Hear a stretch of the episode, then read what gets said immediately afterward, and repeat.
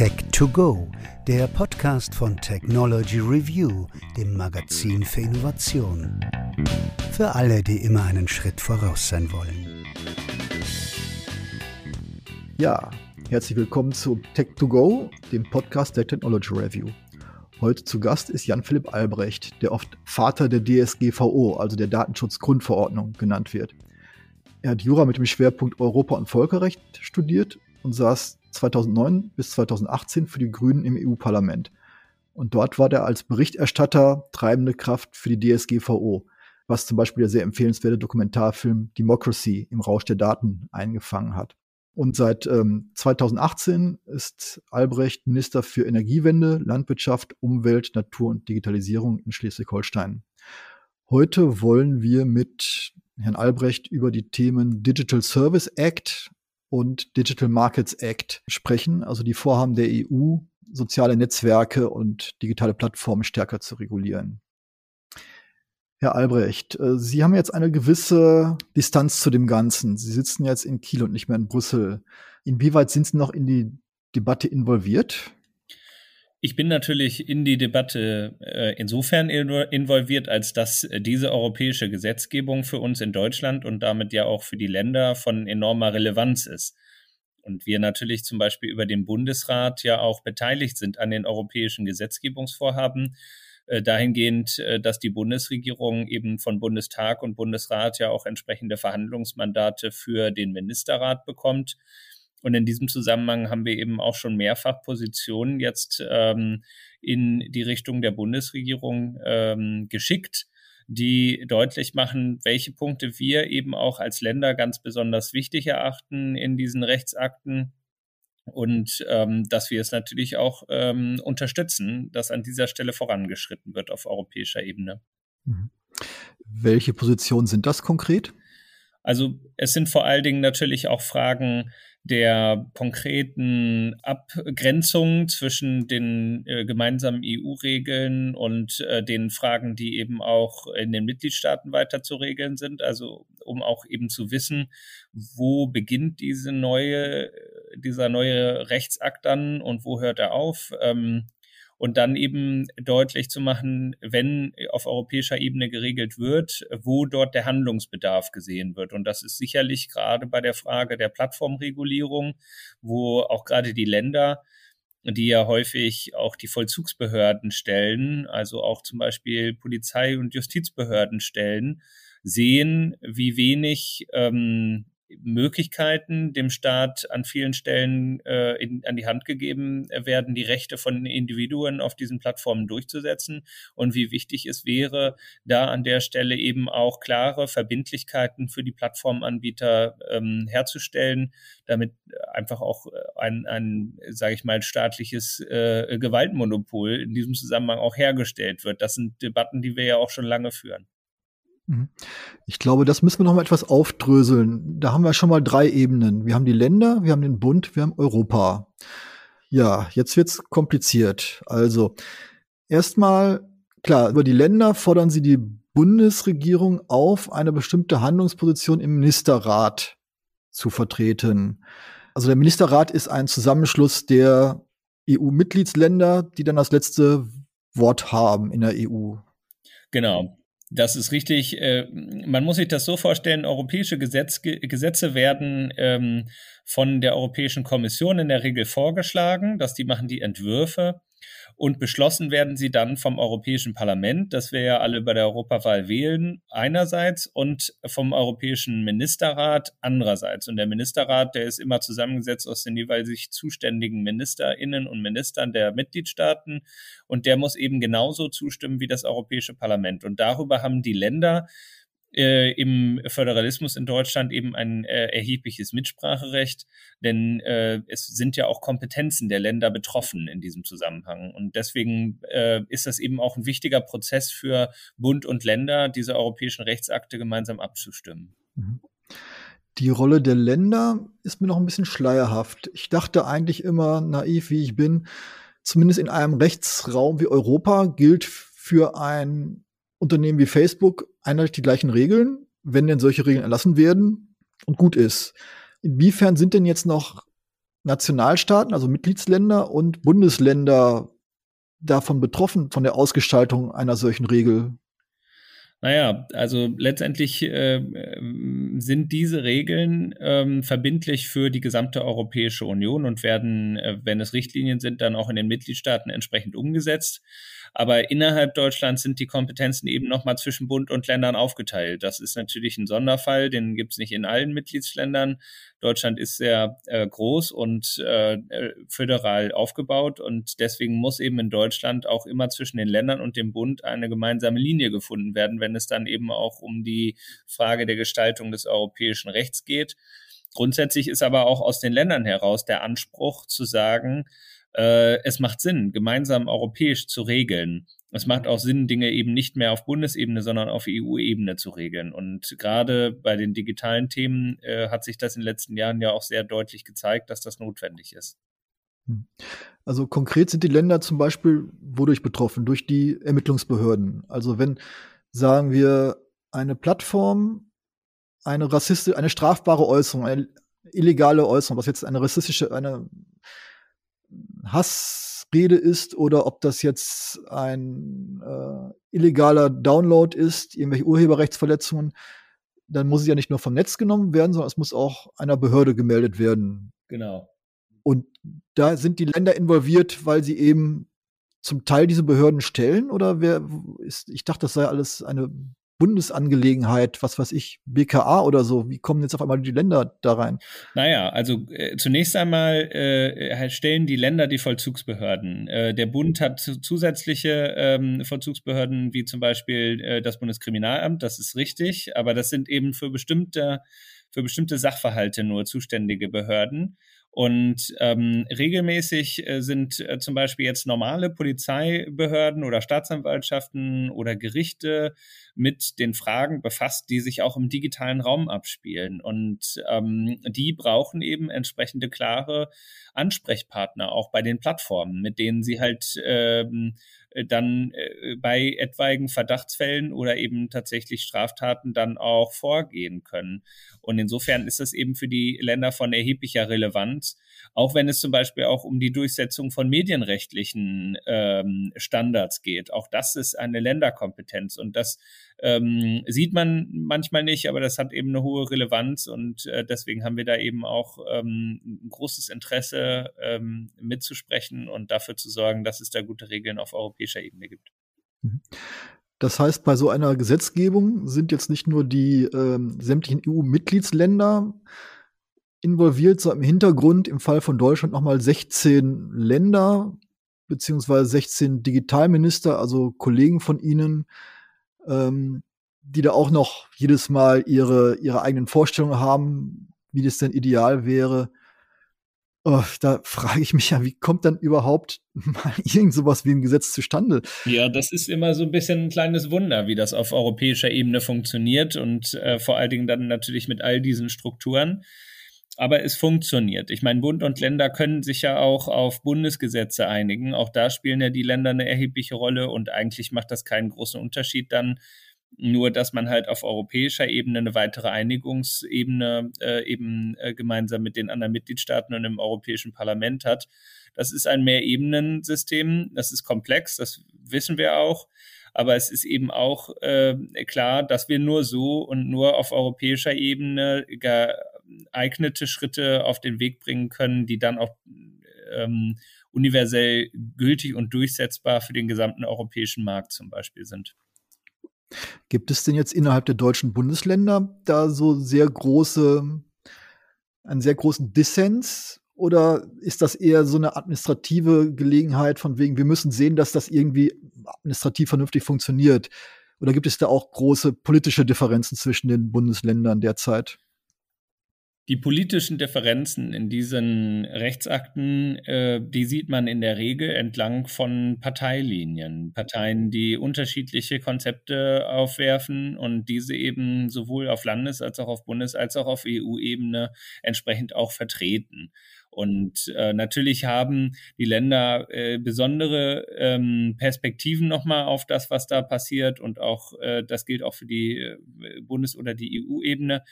Äh, und auch innerhalb der Mitgliedstaaten bestehen da bestimmt auch unterschiedliche Erfahrungen und Perspektiven. Aber am Ende fließen diese zusammen und die eigentlichen Auseinandersetzungen, die führt man eben über die Wertefragen, die in einem solchen Gesetz liegen. Ja, also wie weit wollen wir zum Beispiel ähm, Werbung auf Grundlage der Analyse unserer Person individuell zulassen auf Plattformen. Das ist ja eine Diskussion, die hochrelevant ist und die geführt werden muss und ähm, sicherlich auch noch nicht final beantwortet ist. Mhm. Da gibt es ja auch ganz erstaunliche Koalitionen, will ich jetzt nicht sagen, aber also mir, mir fällt es schwer, dass, also das wäre so eine klassische Sache zwischen links und rechts. Also die eher linken Parteien setzen sich dafür ein, ähm, na, für was nochmal genau? Also die, die eher Rechten und Liberalen eher für mehr Marktwirtschaft, lass sie machen. Das entspricht ja auch deren politischen Programm. Das ist schon klar. Und was wäre dann nochmal genau die linke Gegenposition, so auf ganz abstrakte Werte bezogen? Also erstmal glaube ich, dass diese Diskussion sich nicht äh, ausschließlich jetzt äh, nach links und rechts einteilen lässt. Das ist, glaube ich, auch für viele ähm, Sachverhalte heute nicht mehr der Fall, sondern wir haben häufig eben auch eine Auseinandersetzung äh, zum Beispiel zwischen ähm, äh, denjenigen, die eben Entscheidungen im digitalen und globalisierten Raum eher national fällen wollen und denjenigen, die sie eher europäisch und international fällen wollen, was sich nicht unbedingt immer mit links und rechts deckt.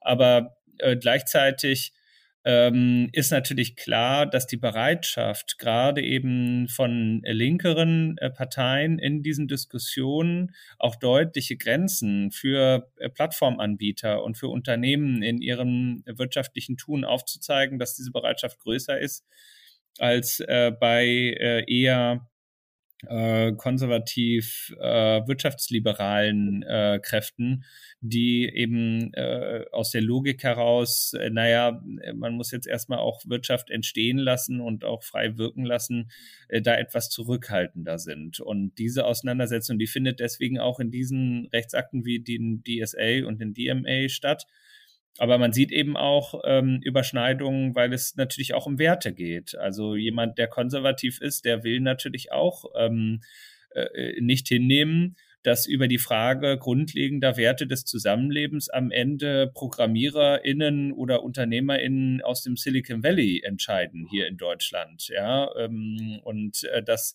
da äh, sozusagen die Verdienstmöglichkeiten einer solchen Plattform über der Durchsetzung gemeinsamer Werte ähm, stehen. Äh, insofern glaube ich, gibt es da auch große Einigkeit.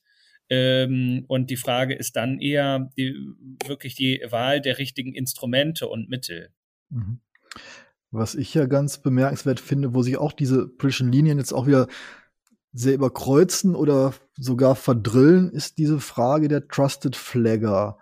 Äh, diese Trusted Flagger sind ja Organisationen, sagen wir Menschenrechtsorganisationen oder andere Körperschaften, denen ähm, das Recht eingeräumt wird, halt äh, Sach beanstandete Sachen auf kurzem Dienstweg quasi löschen zu lassen. Habe ich das so richtig äh, dargestellt?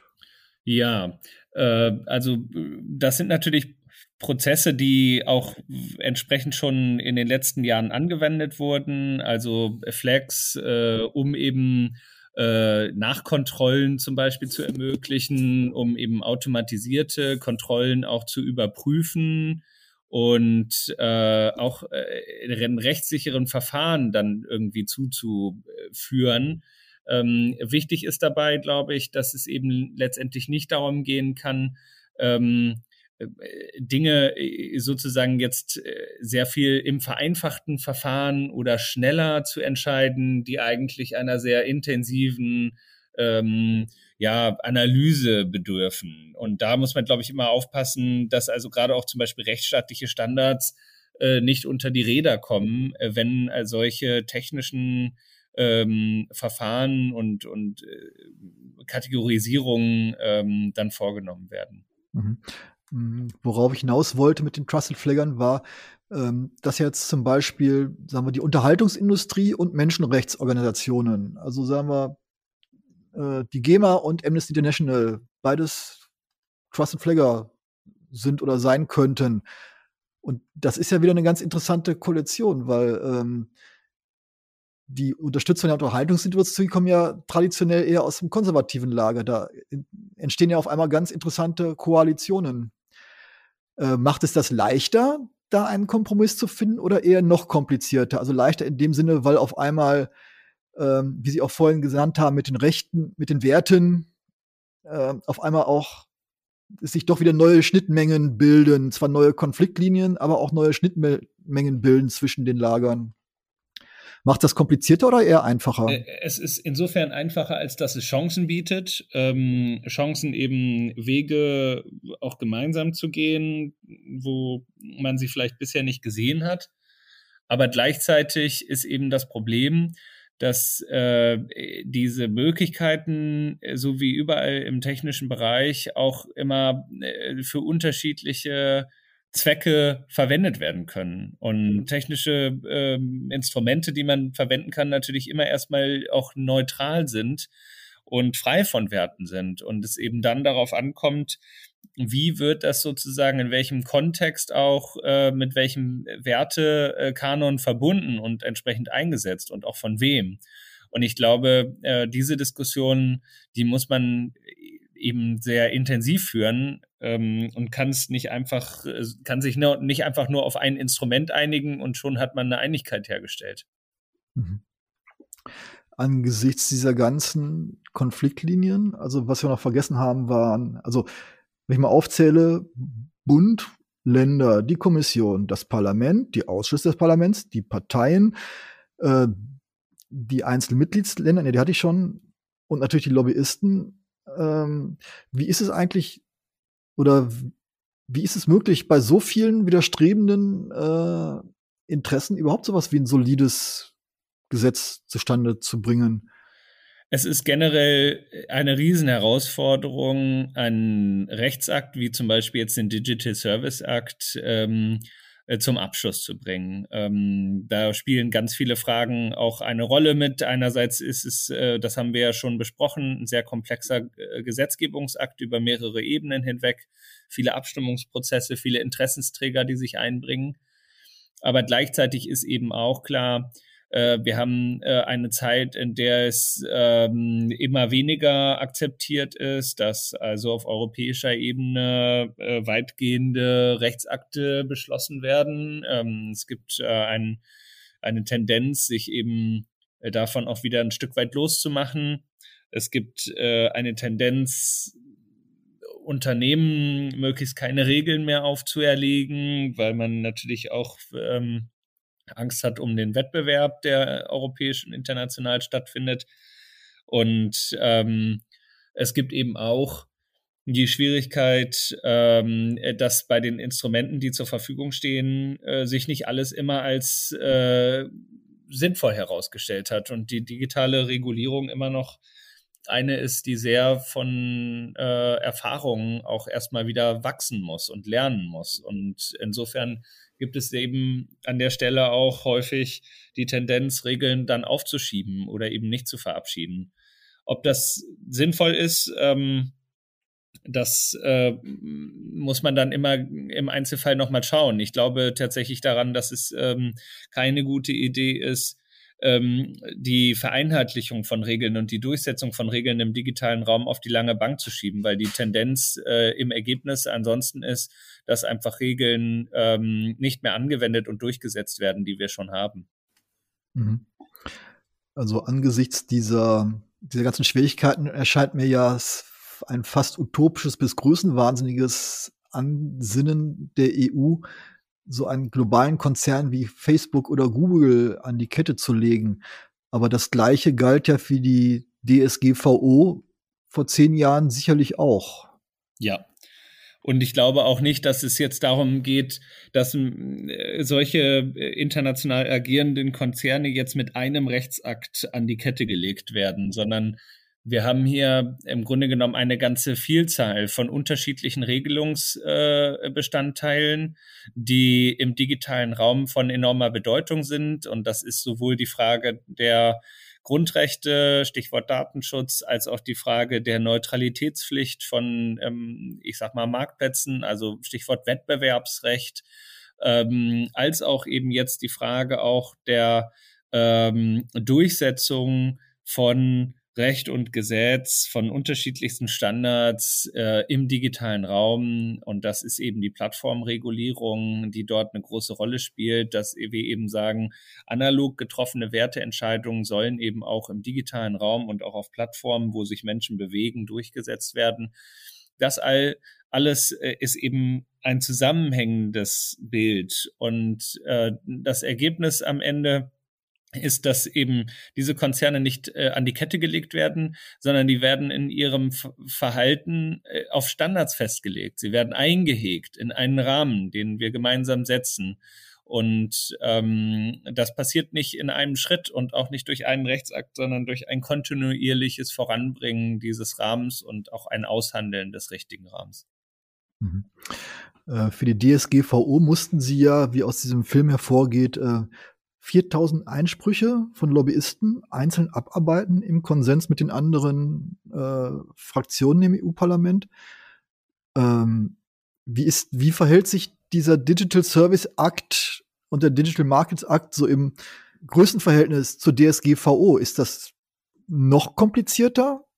Oder äh, wird es jetzt eine fünfstellige Zahl von Einsprüchen geben, die abgearbeitet ist? Oder wie verhält sich das so vom gesetzgeberischen Aufwand also äh, bei diesen Rechtsakten sind schon Änderungseinträge ja auch eingegangen im Europäischen Parlament und äh, auch im Ministerrat wird viel geändert. Ich würde mal sagen, das ähm, hält sich etwa die Waage. Das ist ein ähnlich aufwendiger Prozess wie auch die Datenschutzgrundverordnung. Es sind viele Änderungen eingegangen.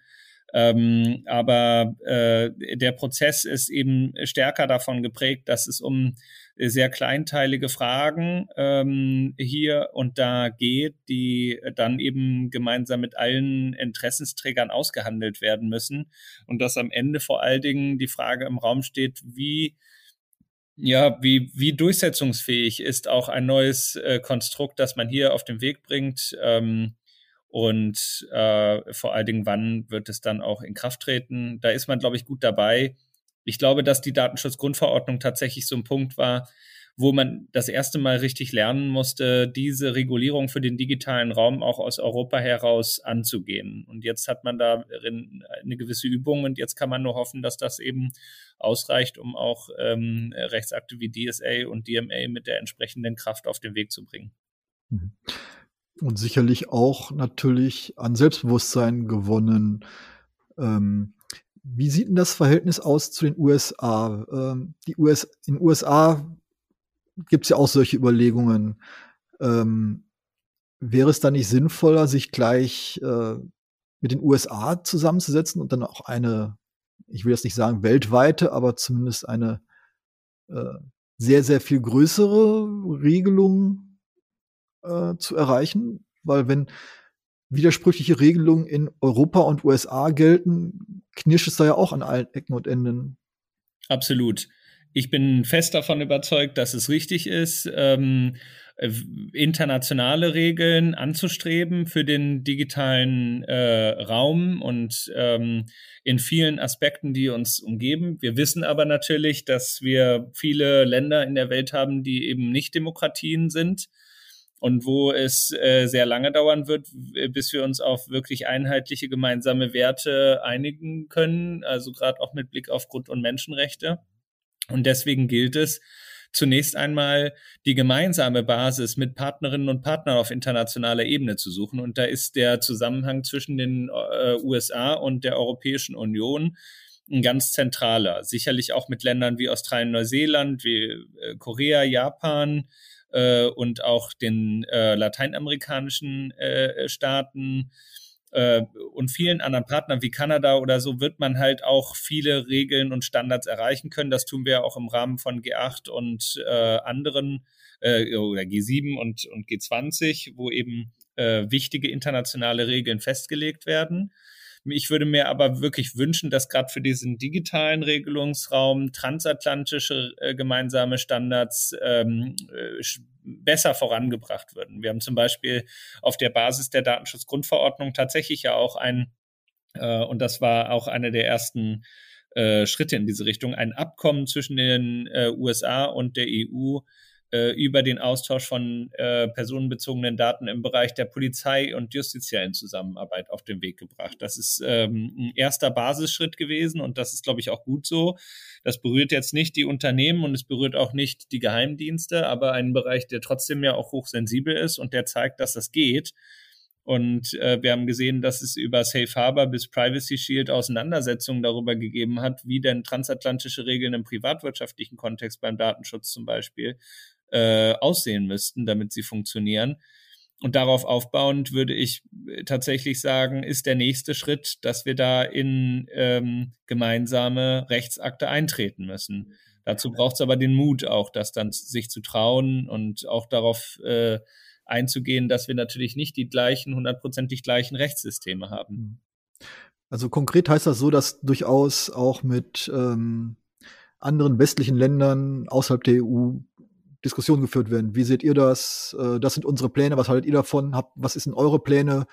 Ohne dass das jetzt sofort äh, rechtswirksam ist, aber man spricht miteinander. Auf jeden Fall. Und das sehr intensiv. Also wir haben zum Beispiel auch damals mit äh, Japan sehr intensiv uns darüber ausgetauscht, wie zum Beispiel die Datenschutzregeln zur Durchsetzung kommen können. Und äh, da hat man sich eben auch sehr stark schon an der DSGVO jetzt orientiert, so wie auch viele andere Länder. Äh, wir setzen also Standards, die auch in diesen Ländern äh, mit aufgegriffen werden. Und äh, das macht es natürlich dann auch einfacher, auf solche gemeinsamen, ich sag mal, Brückenpfeiler dann auch eine Brücke aufzubauen, ja, und ein gemeinsames Regelwerk aufzubauen. Mhm. Also die EU ist halt als Vorbild, ein Vorbild, das vorweg eilt. Ähm, das ist ein gutes Stichwort, weil einen ähnlichen Fall gab es ja auf einer anderen Ebene mit Deutschland, mit dem Netzwerkdurchsetzungs Gesetz, was ja sozusagen ein Vorläufer, wo Deutschland dann mal vorangegangen ist, ähm, als Vorbild für das, ähm, für den Digital Services Act. Ähm, war das eine gute Idee? Hat das wirklich, hat Deutschland so eine Art Handlungsdruck erzeugt durch sein Netzwerk-Durchsetzungsgesetz oder war das dann eher kontraproduktiv für eine europäische Einigung? Naja, zumindest hat es die Debatte losgelöst, dass es eigentlich europäische Standards braucht und dass es natürlich nicht alles Gold war, was da geglänzt hat, sondern eben auch viele Kritikpunkte aufgekommen sind bei der Regelung durch das Netzwerkdurchsetzungsgesetz und es deswegen einer Reform bedarf. Und äh, möglicherweise ähm, äh, hat man äh, eben über die europäische Gesetzgebung mit dem DSA hier auch dann den Reformenraum und Rahmen dafür geschaffen, dass also eine Verbesserung der bisherigen Vorschläge dann auch erreicht werden konnte. Mhm. Also jetzt von der handwerklichen Ausgestaltung des Netzwerk DGs abgesehen, ist aber das Prinzip einfach mal auf Landesebene selber was machen, um quasi den anderen mal ein bisschen Feuer zu machen, so verkehrt nicht, so aus politisch-taktischer Sicht. Das ist meines Erachtens nie äh, falsch, äh, außer äh, wenn sozusagen eigentlich eine gemeinsame Regelung schon äh, zum Greifen nahe ist. Äh, aber wir haben jetzt in Schleswig-Holstein ein Digitalisierungsgesetz auf den Weg gebracht, wo zum Beispiel zum ersten Mal, ich glaube sogar europaweit, wir Regeln für den Einsatz von künstlicher Intelligenz in der Verwaltung festlegen. Klare Standards, klare gesetzgeberische Rahmenbedingungen für den Einsatz von KI. Und äh, ich hoffe natürlich, dass wir mit einem solchen Gesetz dann auf Landesebene den Prozess anregen, dass auch auf Bundes- und auch auf EU-Ebene entsprechende gesetzliche äh, Beispiele auch mit fortgesetzt werden. Und wenn man sich anschaut, zum Beispiel die Historie des Datenschutzes, dann war es das hessische Landesdatenschutzgesetz, das im Grunde genommen Europa oder gar weltweit ähm, Pionierarbeit dafür geleistet hat. Das sind also häufig eigentlich auch die äh, Vorstöße auf, sag ich mal, regionaler oder Landesebene, die am Ende äh, dann auch so einen Prozess anstoßen. Kürzlich hatte die Whistleblowerin Frances Haugen vor dem EU-Parlament gesprochen. Ähm, mit Enthüllungen über die Geschäftspraktiken von Facebook. Welchen Einfluss glauben Sie, hatte das auf die ganze Gesetzgebung? Gibt das nochmal einen Stups hin zu einer stärkeren, zu einer Verschärfung oder äh, ist der Einfluss doch nicht so groß? Also es ist jedenfalls zu hoffen, dass äh, solche Enthüllungen nochmal den Blick dafür schärfen, wie notwendig es ist, klare Regeln eben auch für diese Plattformen aufzuerlegen. Und dass es eben auch um Transparenz und ähm, ein, ein paar Grundregeln geht, die eben zum Schutze der Transparenz und zum Schutze eben auch der Einzelnen auf diesen Plattformen äh, zu verabschieden sind. Und da hoffe ich, dass das jetzt auf die finalen Abstimmungsprozesse äh, zu noch offenen Fragen, die da im Raum stehen, auch noch einen Einfluss genommen hat, ja. Mhm. Mhm. Glauben Sie, dass sich diese Entscheidungswege ähm, entschlacken ließen, dass sich diese ganze doch sehr komplexe EU-weite Entscheidungsfindung mit allen, allen müssen fünfmal gehört werden und so, ähm, dass das wirksamer wäre, wenn die EU zu schnelleren Entscheidungen käme, oder wäre es im Gegenteil, würde das die, die Legitimität der Entscheidungen untergraben, dass dann alle nicht mehr so mitziehen, wenn sie denn getroffen ist? Sehen Sie einen Weg, die Entscheidungsfindung in der EU zu verbessern? Ja, es gibt eine ganze Reihe von Ansätzen, wie die Entscheidungswege auf Ebene der Europäischen Union auch vereinfacht werden und beschleunigt werden können. Insbesondere glaube ich daran, dass tatsächlich eine stärkere Rolle noch äh, als bisher äh, durch das Europäische Parlament von enormer Bedeutung ist, dass auch die Verbindlichkeiten der Europäischen Kommission gegenüber dem Europäischen Parlament wichtig äh, sind. Denn darüber wird die zentrale Öffentlichkeit geschaffen. Und äh, gleichzeitig bin ich aber auch der Überzeugung, dass man sich nicht ähm, äh, sage ich mal, dass man nicht gering schätzen sollte, wie wichtig es ist, eben auch Legitimation und Wahrnehmung tatsächlich erstmal aufzubauen. Und äh, wenn die Menschen das Gefühl haben, dass ihre nationalen Politiker und äh, Regierungen ähm, überhaupt keinen Einfluss mehr darauf nehmen können, was auf europäischer Ebene passiert und äh, im Grunde genommen das äh, so fremdbestimmt empfunden wird, dann ist es bestimmt kein gewinnbringender Moment äh, für die Legitimation von europäischen Gesetzen. Das heißt also, diese Debatte die muss sehr grundlegend geführt werden und die braucht deswegen einen sehr breit angelegten äh, Prozess. Und das ist zum Beispiel ein Verfassungskonvent oder ähnliches, äh, auf Ebene der Europäischen Union und erst dann kann man einen solchen Schritt auch nochmal weiter voranwagen. Mhm. Würde es Sie denn persönlich reizen, da wieder stärk mit, mehr stärker mitzumischen auf europäischer oder auf Bundesebene?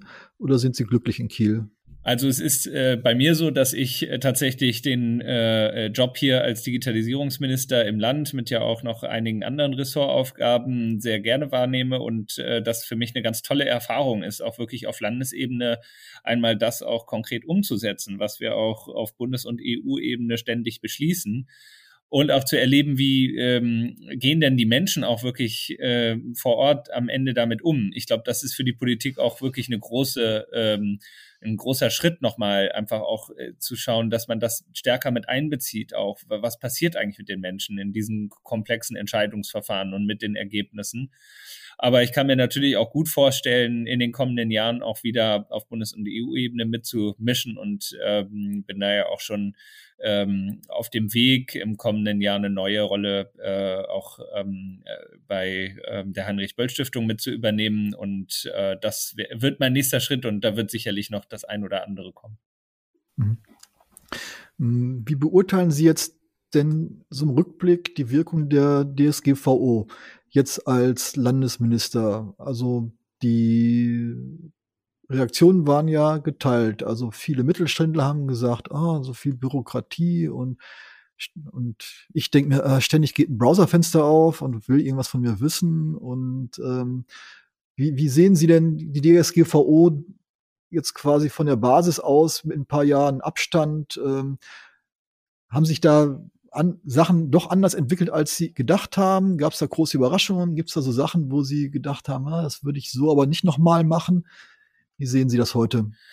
Also ich muss sagen, dass erstmal für mich es schon eher eine Überraschung war, wie ähm, die Wirkung der Datenschutzgrundverordnung auf die großen Konzerne und auch international auf die ähm, Gestaltung von Rechten und Gesetzen tatsächlich äh, war.